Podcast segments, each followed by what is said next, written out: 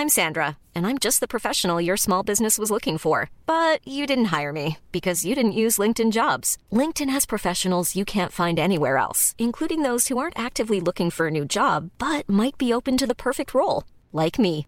In a given month, over 70% of LinkedIn users don't visit other leading job sites. So if you're not looking on LinkedIn, you'll miss out on great candidates like Sandra. Start hiring professionals like a professional. Post your free job on linkedin.com/people today. Te lo cuento. Tu dosis diaria de noticias.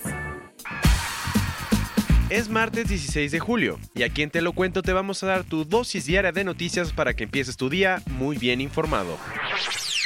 Sobre eso del tercer país, ayer la administración de Donald Trump impuso una nueva restricción para las personas que quieran solicitar asilo en Estados Unidos. Todo parece indicar que las medidas que tanto Trump como AMLO han anunciado en las últimas semanas no han logrado frenar la crisis migratoria que atraviesa la región. Tan solo en el primer semestre del año, las solicitudes de asilo en México alcanzaron un récord respecto a la última década. Según la Comisión Mexicana de Ayuda a Refugiados, la Comar, se han registrado más de 31 mil en los primeros seis meses de 2019, más del triple que en el mismo periodo del año pasado.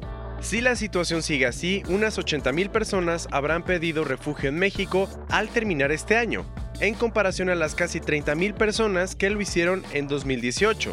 Los números llegan junto con la nueva medida de la Casa Blanca que establece que las personas que quieran solicitar asilo en Estados Unidos van a tener que hacerlo antes en un tercer país. O sea, ¿cómo? Es decir, si un centroamericano intenta entrar en territorio estadounidense por la frontera sur después de fracasar en su petición de asilo en México, no es elegible para asilo. Cuando no te salen las cuentas.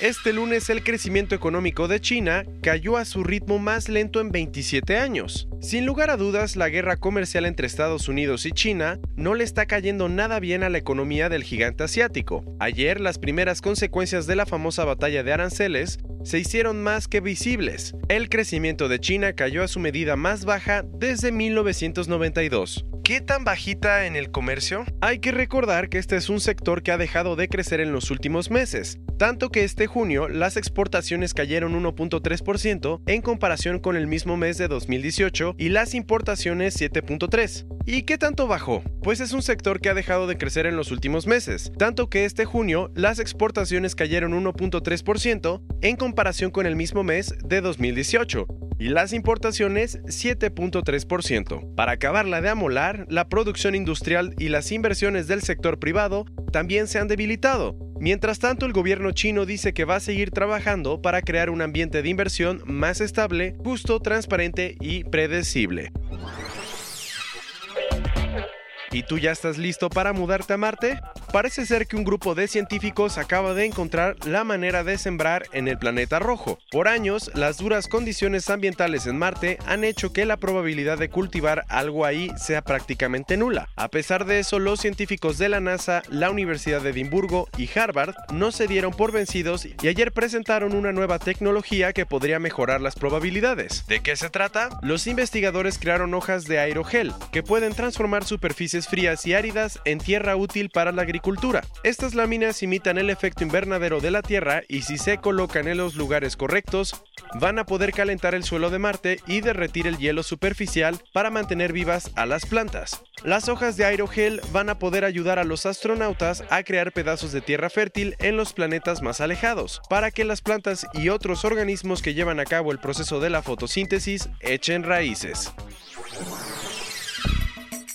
Pasando a nosotros cuentos, ¿te imaginas nadar junto a una medusa gigante? Pues Lizzie Daly lo acaba de hacer. La bióloga que está grabando una serie web que se llama Wild Ocean Week estaba buceando en la costa sudeste de Inglaterra cuando se encontró con una medusa barril de un metro y medio. Impresionante. Después de quedarse junto a Lizzie y su compañero durante una hora, el animal siguió su camino. Lo sorprendente es que la bióloga dijo que contrario a lo que muchos pensarían, este tipo de medusas es inofensiva.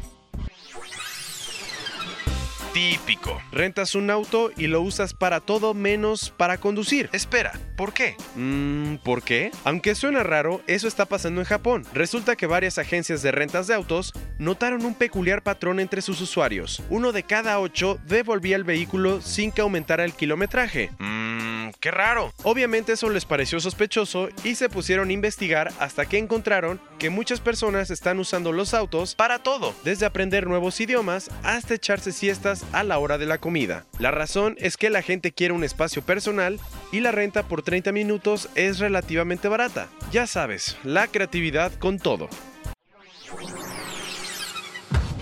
El Banco de Inglaterra anunció este lunes la nueva cara del billete de 50 libras. Se trata de Alan Turing, ese famoso lógico matemático británico conocido por craquear el código secreto de los alemanes durante la Segunda Guerra Mundial.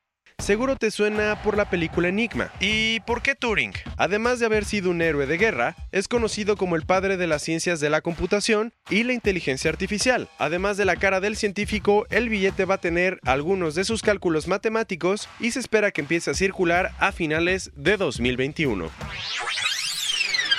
¿Y tú has escuchado que la anorexia es solo una enfermedad mental? Pues según algunos científicos británicos y estadounidenses, el trastorno alimenticio también es causado por problemas en el metabolismo. Después de estudiar a casi 17.000 personas con anorexia, los científicos encontraron que no solo está ligada a problemas psiquiátricos como depresión y ansiedad, sino también a ciertos genes que alteran el metabolismo, como los que queman más grasa de la necesaria. Lo bueno es que este descubrimiento representa un gran avance en el tratamiento del desorden alimenticio, porque ya no se tratará solo psicológicamente, sino también desde el ADN. Y cerrando las noticias del día de hoy, al parecer Carlos Slim es fan de Miniso, pues ayer dio la noticia de que va a aumentar su participación en la compañía japonesa. ¿Cómo está eso? Grupo Sanborns, la cadena del empresario mexicano, va a incrementar sus acciones en Miniso BF Holding del 18.27% que tiene ahorita a 33.27. Por si no habías oído hablar de Miniso, es una tienda que vende de todo. Abrió su primera sucursal en nuestro país en 2016 y para el cierre de 2017 ya tenía 96 en toda la República. Eso sí, que es éxito. Esta fue tu dosis diaria de noticias con Te lo cuento. Yo soy Diego Estebanés, no olvides darle clic y escucharnos mañana.